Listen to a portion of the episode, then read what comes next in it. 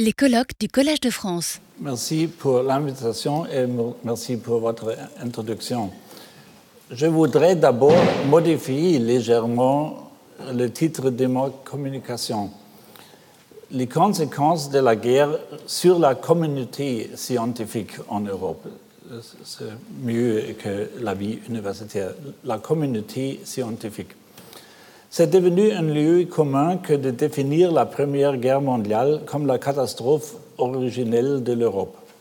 Habituellement, on pense à ce propos aux millions de soldats et de civils tués ou même aux conséquences politiques, sociales et économiques de la guerre. Mais on s'est beaucoup moins demandé dans quelle mesure l'unité intellectuelle de l'Europe fut alors brisée. Certes, les proclamations patriotiques des poètes et des penseurs qui se répandirent de tous côtés au cours de l'automne 1914 ont été bien étudiées et bien présentées. Mais les conséquences désastreuses à long terme de la guerre d'esprit, des esprits ont été perdues de vue. Tout d'abord, il faut noter que dans la période qui a précédé 1914, il y eut aussi de féroces rivalités nationales entre les scientifiques, mais en même temps, il y avait beaucoup de bonne volonté pour coopérer, ce qui permettait que naquissent des, des amitiés euh, parfois profondes. Pour rester dans le domaine des études classiques et en même temps dans le cadre du Collège de France, à partir des années 1880, René Cagna publiait avec Johannes Schmidt et Hermann Dessau les, les inscriptions d'Afrique du Nord pour le Corpus Inscriptionum Latinarum. Depuis 1903, Maurice Hulot était la force motrice pour la publication en collaboration avec Wilhelmowitz et Hiller Gertringen des inscriptions de Delos dans les inscriptions grecques. Il y avait depuis 1899 un accord formel à cet effet entre l'Académie des inscriptions et belles-lettres et l'Académie prussienne. Surtout des spécialistes de l'Antiquité étaient eux-mêmes investis dans la création de l'Association internationale des académies qui se réunit pour la première fois à Paris en avril 1901 la présidence d'honneur fut confiée à Theodor Mommsen. L'image, s'il vous plaît.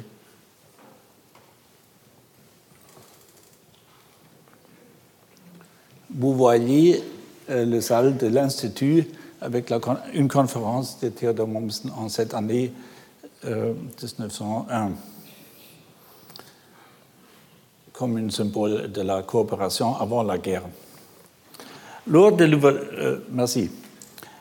Lors de l'ouverture, le comte de Franqueville, président de l'Institut de France, déclara je cite, Comme la Vestale entretenait ce feu sacré avec un soin jaloux, guidait l'humanité dans sa marche douloureuse à travers le temps, apprenez-lui à remplacer les luttes de la guerre par celles du travail, la haine du prochain par la compassion et par l'amour.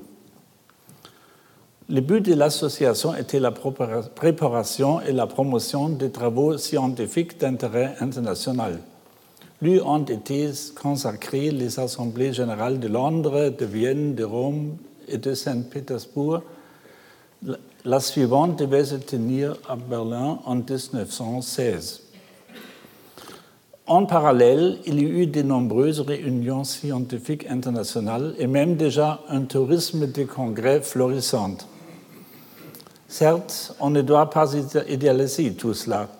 Avec quelle ambivalence des sentiments ont Camille Gillon dépeint les épisodes de l'année où il a étudié auprès de Mommsen à Berlin dans ses lettres à Festel de Coulanges. Et lors du congrès international des historiens à Berlin en 1908, euh, la retenue française s'est clairement manifestée. D'autre part, de nombreux scientifiques allemands restaient très sceptiques à l'égard de, la pratique d'échange des professeurs entre l'Allemagne et les États-Unis, qui s'était mise en place depuis 1905. Il s'agissait toujours d'un internationalisme des patriotes. Cependant, Hermann Diel, secrétaire de la classe philosophico-historique de l'Académie de Berlin, pouvait plein d'espoir ouvrir la Zeitschrift für Wissenschaft, Kunst und Technik qui venait d'être fondée en 1907 par une contribution, les initiatives pour l'unité de la communauté scientifique. Il terminait par ces mots. À la Pentecôte de cette année se réunira à Vienne la troisième Assemblée générale de ces grandes associations scientifiques. Si les représentants de toutes les parties se rencontrent, il deviendra évident, évident commun sur le terrain neutre de la science, l'amour unificateur est devenu plus fort que la haine qui divise. Le même Armand était contraint de déplorer en 1915 une catastrophe de la science internationale. Son prétendu terrain neutre fut dès les premiers jours d'août sillonné par des profondes tranchées, alors que les véritables tranchées n'avaient pas encore été creusées. Sur ce point, la symétrie entre les positions prises est frappante. En France, toute la colère se porta contre l'Allemagne. On le comprend rétrospectivement à la lumière de l'invasion allemande du nord de la France après l'échec de l'offensive du plan de 7. Mais il faut observer le déroulement chronologique. Avant l'invasion proprement dite, avant même les, événements de Louvain et le bombardement de la cathédrale de Reims, déjà à la séance du 8 août 1914, Henri Bergson avait déclaré comme président de l'Académie des sciences morales et politiques la lutte engagée contre l'Allemagne et la lutte même de la civilisation contre la barbarie. Tout le monde le sent, mais notre Académie a peut-être une autorité particulière pour le dire. Vouée en grande partie à l'étude des questions psychologiques, morales et sociales, elle accomplit un simple devoir scientifique en signalant dans la brutalité et le cynisme de l'Allemagne, dans son mépris de toute la justice et de toute vérité, une régression à l'état sauvage. De toute évidence, il n'y avait pas besoin que des événements liés à la guerre se soient concrètement produits pour que soient aussitôt mobilisés, en faisant même référence à la démarche scientifique, des stéréotypes anti-allemands et pour que soit oublié ce qu'on savait très bien de l'autre. Avant la guerre, Bergson avait eu de très bonnes relations avec les philosophes allemands tels que Rudolf Eucken et Wilhelm Wundt. La même chose s'applique à Emile Durkheim, qui avait étudié pendant une année en Allemagne, mais qui maintenant, en dépit de son excellente connaissance de la littérature allemande, jugeait bon, dans l'Allemagne au-dessus de tout, de fonder sa, sa, condamnation de la mentalité allemande sur un seul travail de Treitschke. Du côté allemand, Werner Sombart ne se comportait pas autrement. Il assurait en conformité complète avec l'opinion générale en Allemagne qu'il n'entretenait pas de, de haine contre la France.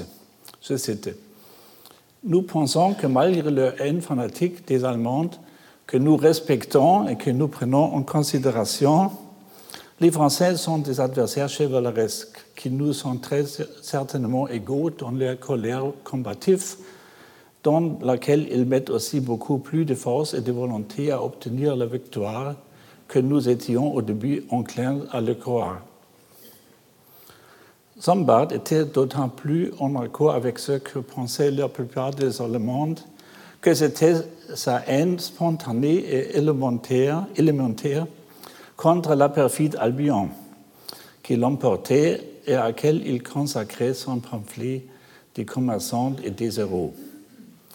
Sombart bâtissait ainsi une opposition fondamentale entre les Anglais et les Allemands, Allemands bien que comme spécialiste important de l'histoire économique européenne, il fut nécessairement mieux informé. Mais les images de l'ennemi sont largement de pures projections des espoirs et des craintes de chacun. en est celui concret.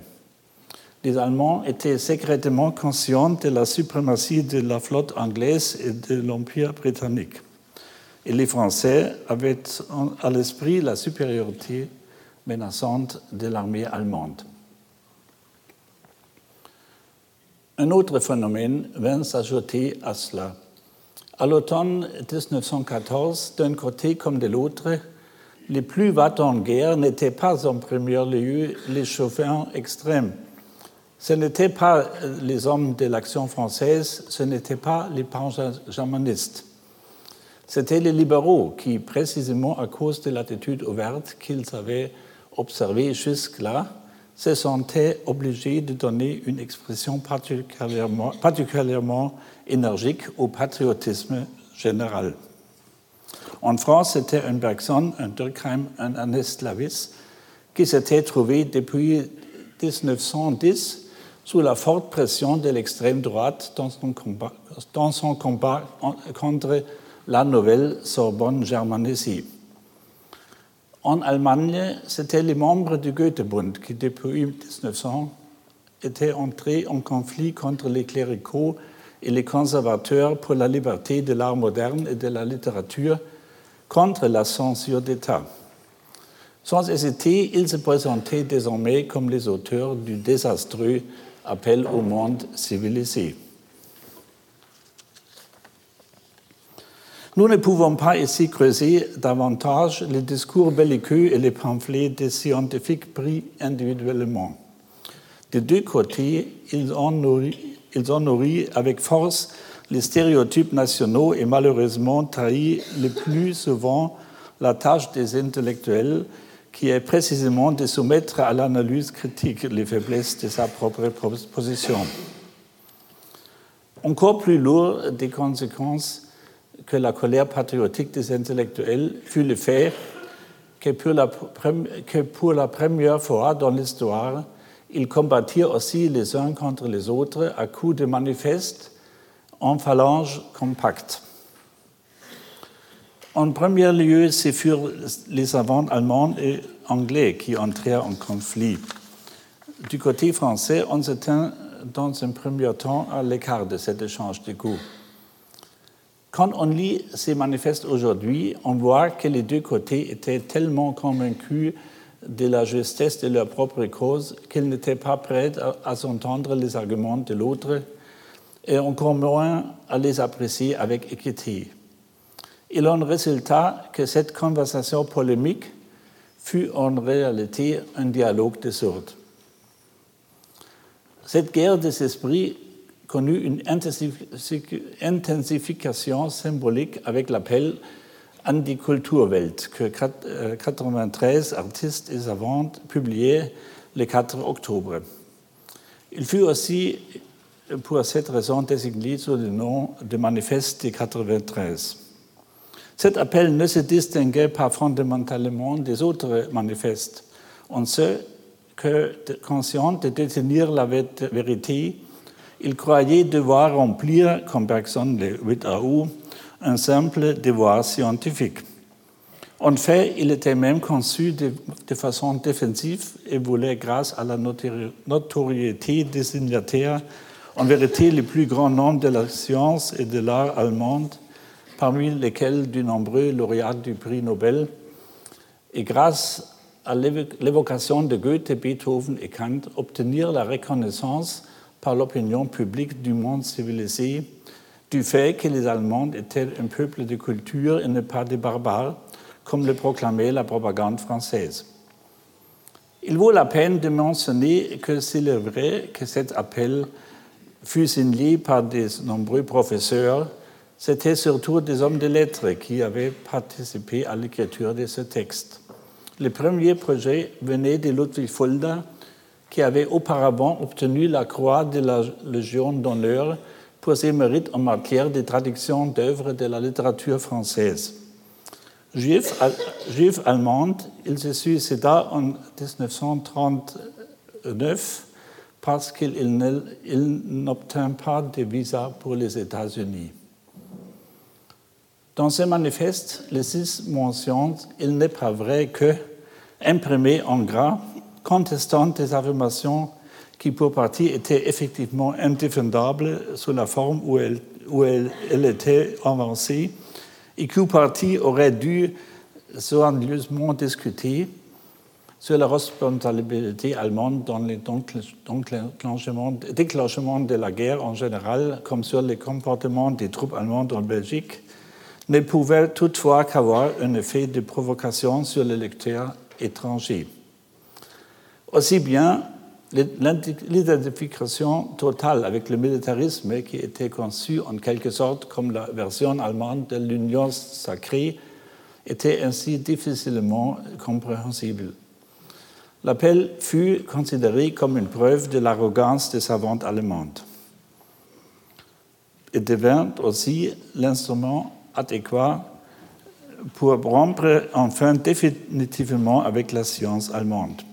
Ainsi, au cours de la séance du 23 octobre, Émile Châtelain lut-il comme président de l'Académie des inscriptions et belles-lettres une déclaration, je cite, L'Académie a été douloureusement surprise de voir que des hommes illustres, quelques-uns même de, de ceux qu'elle avait associés, associés à ses travaux et à qui elle avait cru pouvoir confier ainsi une part de son honneur, non pas craint pour excuser ses crimes de nuit le fait le plus certain. En conséquence, elle déclare que ceux qui ont mis ainsi l'autorité de leur nom au service de la violence lui paraissent avoir, manqué gravement à un devoir d'honneur et de loyauté. Les autres académies suivent en dernier lieu l'Académie des sciences le 3 novembre. Au début de l'année 1915, les signataires de l'appel qui avaient été membres et correspondants furent exclus des diverses académies. Quelques-uns quelques des membres français, mais, partout, mais avaient au même moment déclaré qu'ils se retiraient des sociétés savantes allemandes. Le fossé entre les savants des deux côtés était profond. Ce fut Ernest Lavis qui exprima de la façon la plus inflexible le rejet de la tentative suisse de permettre la communication entre les parties non possumus. Seuls quelques Pardon. En Belgique et en France, on, était vraiment déterminés veiller à mettre, mettre, en place après la guerre un boycott international de la science allemande que par voie de conséquence on, on étendait aussi aux savants des autres puissances centrales, l'Autriche, l'Hongrie et la Bulgarie. Henri Pirenne, en tant que président de l'Académie royale de Belgique, qui se réunit de nouveau pour la première fois le 6 janvier 1919, fut l'inspirateur de l'exclusion des signataires de l'appel de 93. Dans tous les débats et décisions qui s'y rapportaient, cet appel devint pratiquement l'argument passe-partout qui suffisait à définir une fois pour toutes la barbarie méthodique ou scientifique allemande. Il fut ainsi traité de façon complètement isolée, alors que les autres manifestations d'opinion qui des deux côtés posaient problème disparaissent rapidement dans un crépuscule miséricordieux.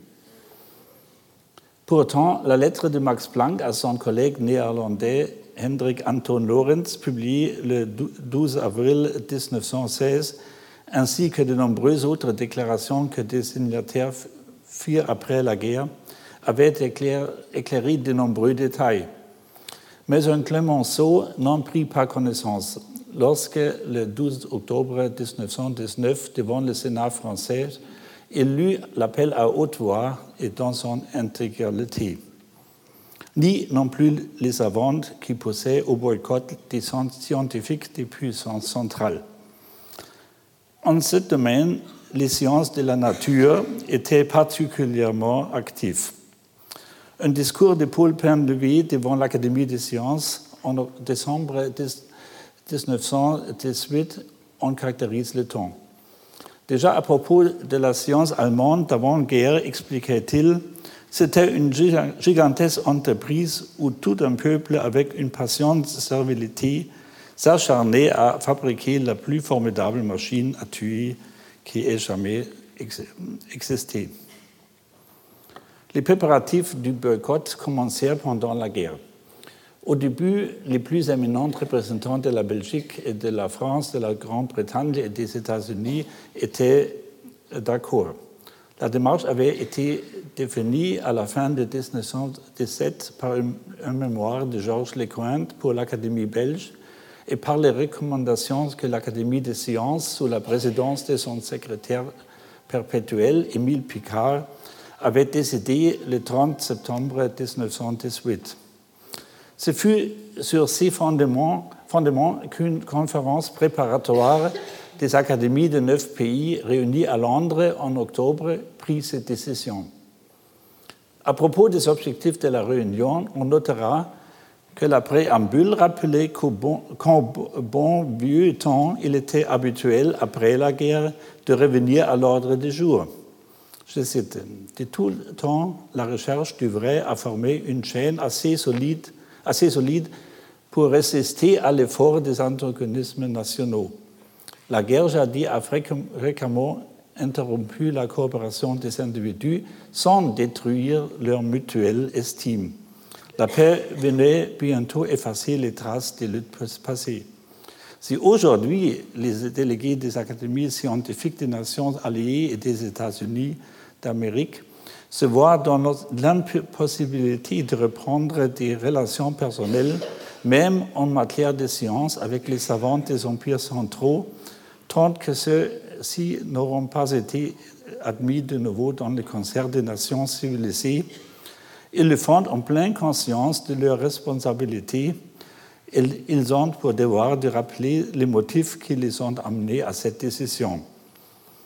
Suit une assez longue liste d'accusations sur la façon dont l'Allemagne a mené la guerre. Parmi les résolutions, c'était l'article 1 qui était le plus décisif, qui prévoyait la dissolution de toutes les associations scientifique internationale et la formation de nouvelles par des puissances qui ont mené la guerre contre les empires centraux avec le concours éventuel des neutres. Au cours d'une deuxième conférence préparatoire à Paris, en novembre 1918, fut formé un conseil international de recherche provisoire avec un comité exécutif. Ces cinq membres, Émile Picard, Georges Lecointe, Arthur Schuster, Royal Society, Vito Volterra, Accademia dei Lincei, et George Ellery Hale, Foreign Secretary of the National Academy of Sciences, Washington, incarnèrent l'esprit de la nouvelle entreprise. Par la formation d'unions des associations internationales organisées dans, chacune, dans chaque domaine scientifique, on voulait insuffler de la vie au nouveau conseil et, en même temps contrôler l'avenir du travail scientifique. L'association des neutres faisait l'objet d'un débat. Les anglo-saxons le souhaitaient, les autres s'en méfiaient. Avec les mots de Picard, c'est par le canal des neutres que les Allemands vont chercher à entrer dans les concerts des nations par une petite porte dérobée. Les décisions préalables fixaient la constitution proprement dite de la nouvelle organisation à la conférence de Bruxelles en juillet 1919. On décida d'inviter un nombre choisi d'académies de pays neutres, mais à côté des puissances centrales n'étaient pas comprises non plus la Russie et la Grèce que l'on considérait comme trop germanophiles. Bien, entendu, les premières difficultés apparurent bientôt. En Angleterre, surtout de nombreuses sociétés savantes ne voyaient pas pourquoi elles auraient dû se, auraient dû se subordonner au nouveau Conseil. Dans les pays neutres, nombreux étaient ceux qui n'étaient pas d'accord avec l'exclusion des puissances centrales. Une lettre de protestation du néerlandais Jacobus Cornelius Kaptein recueillit plus de 200 signatures. Elle était complètement prémonitoire.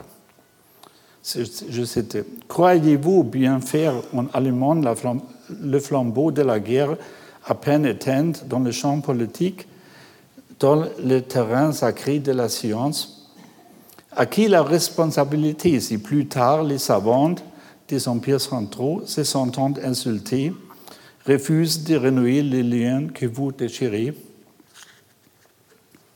Au cours de l'année 1920, les académies des pays neutres entrèrent pourtant au Conseil.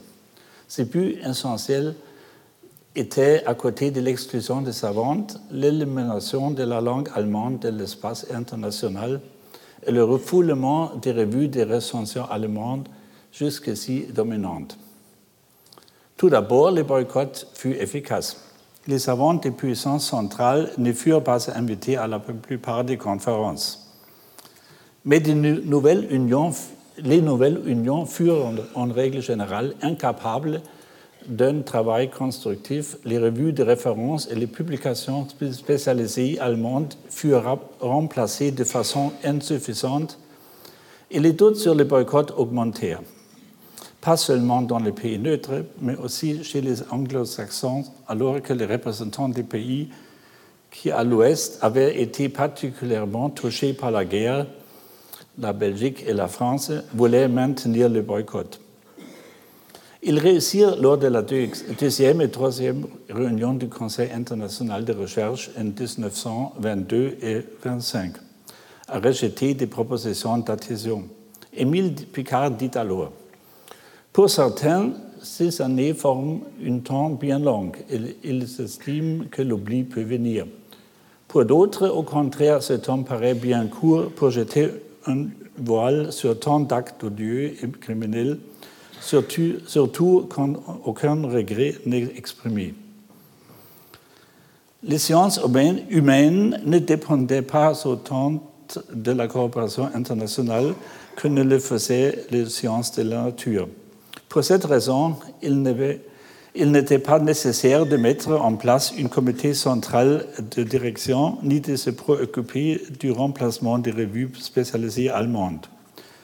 Mais l'Union académique internationale, qui avait été, fondée en mai 1919 à Paris, avait naturellement comme objectif la mise à l'écart de la science allemande, même si l'exclusion des puissances centrales n'avait pas été explicitement établie et que d'entrée de jeu, les neutres devaient y prendre part. Henri Pirenne fut élu comme premier président. Les comportements des historiens après la guerre ont été particulièrement bien étudiés.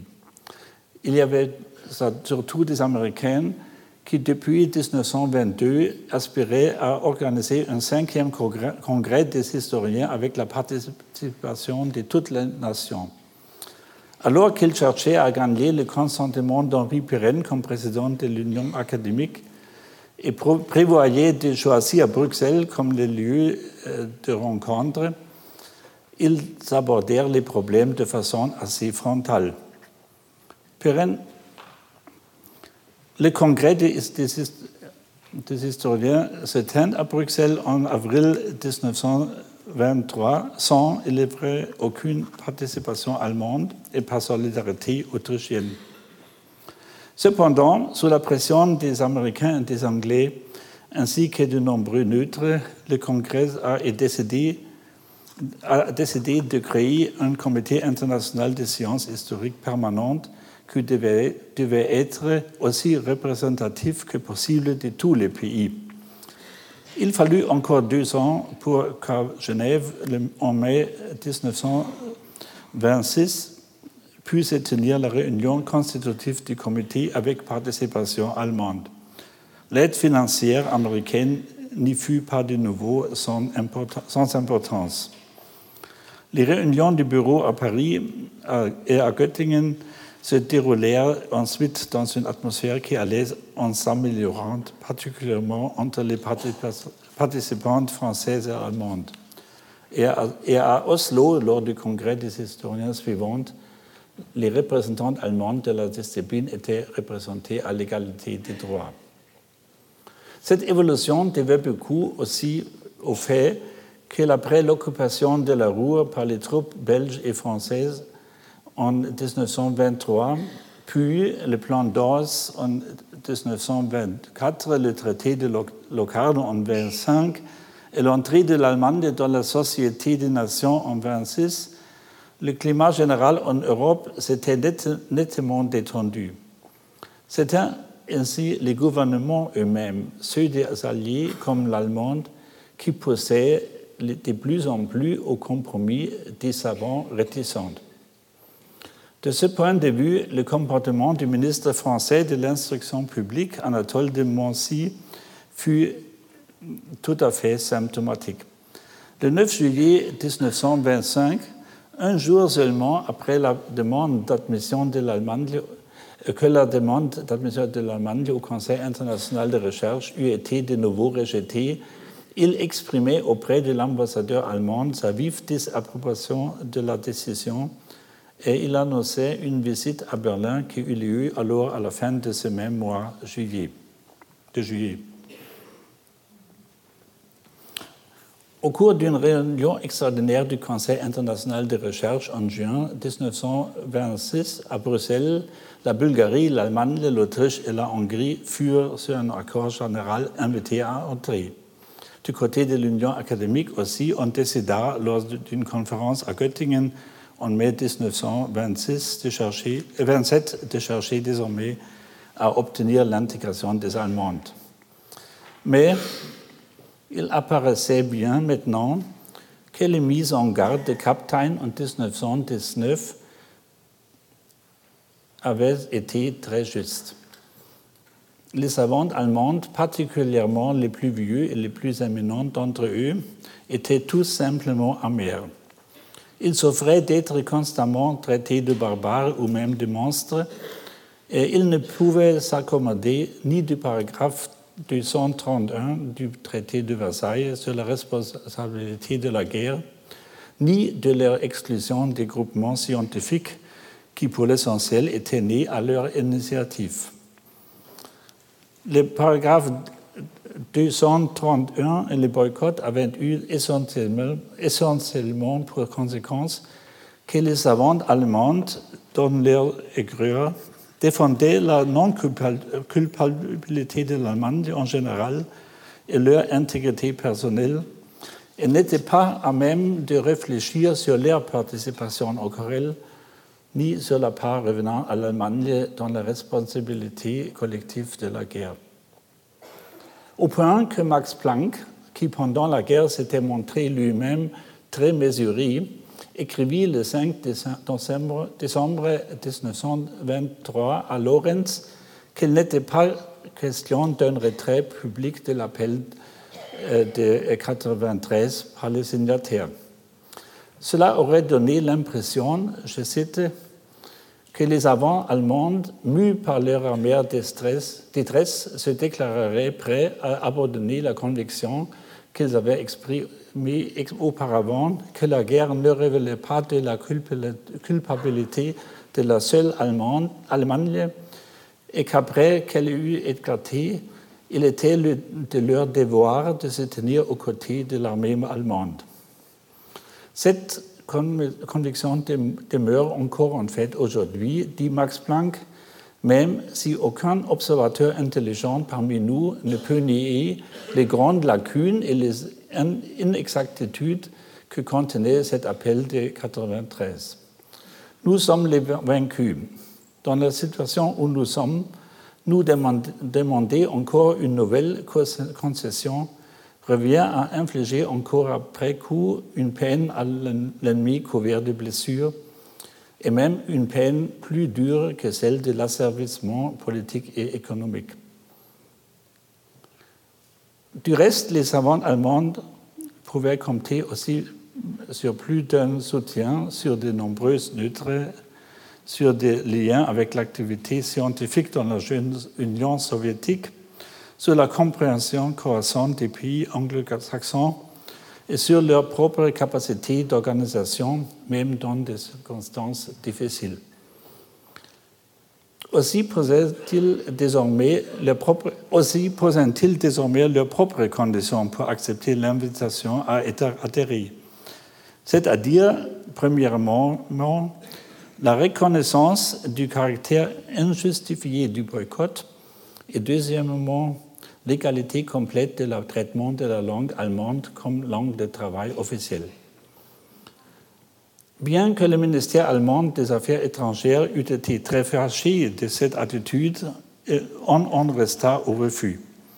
Jusqu'à la Deuxième Guerre mondiale, les sciences de la nature n'adhèrent pas au Conseil. Les sciences humaines ne se rattachèrent à l'Union académique qu'en 1935, à une époque où, à vrai dire, de tout autres problèmes étaient déjà à l'ordre du jour. Cependant, sur le terrain des congrès des spécialistes, la normalisation pour la participation allemande s'accomplit dans une très large mesure. Sur ce point,